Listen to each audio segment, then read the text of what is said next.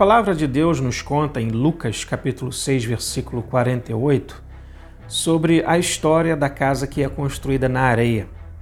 Vem a enchente e a derruba porque ela não está bem alicerçada. Mas a casa construída na rocha, essa sim permanece firme.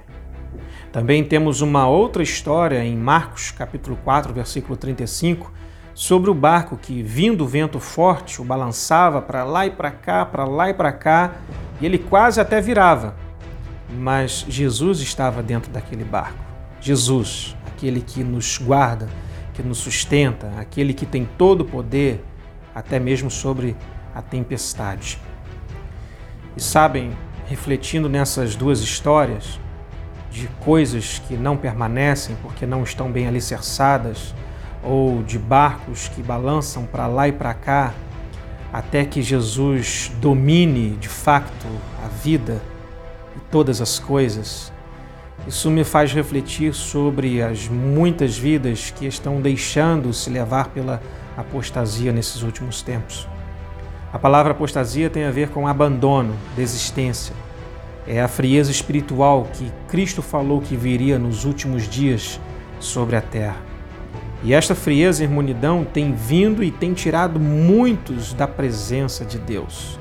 Muitos já não são o que eram, já não buscam mais a Deus, já não sentem mais a Deus. E eu quero partilhar com vocês isto porque a salvação é algo muito sério.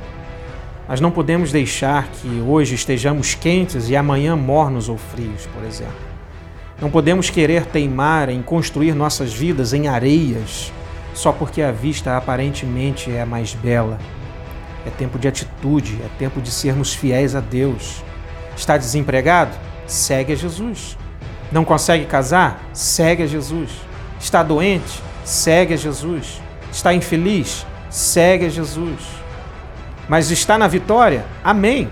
Continue seguindo a Jesus. É assim que nos mantemos quentes a cada dia na presença do Senhor.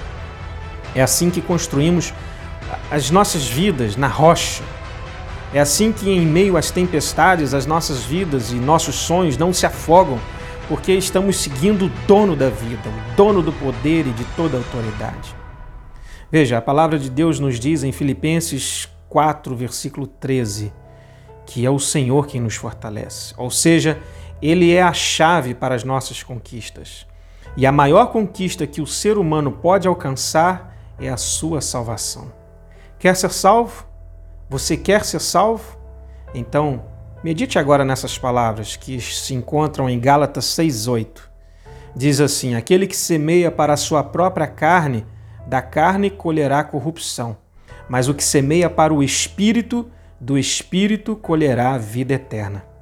E ainda em Romanos 6:23 diz assim: O salário do pecado é a morte, mas o dom gratuito de Deus é a vida eterna em Cristo Jesus, nosso Senhor.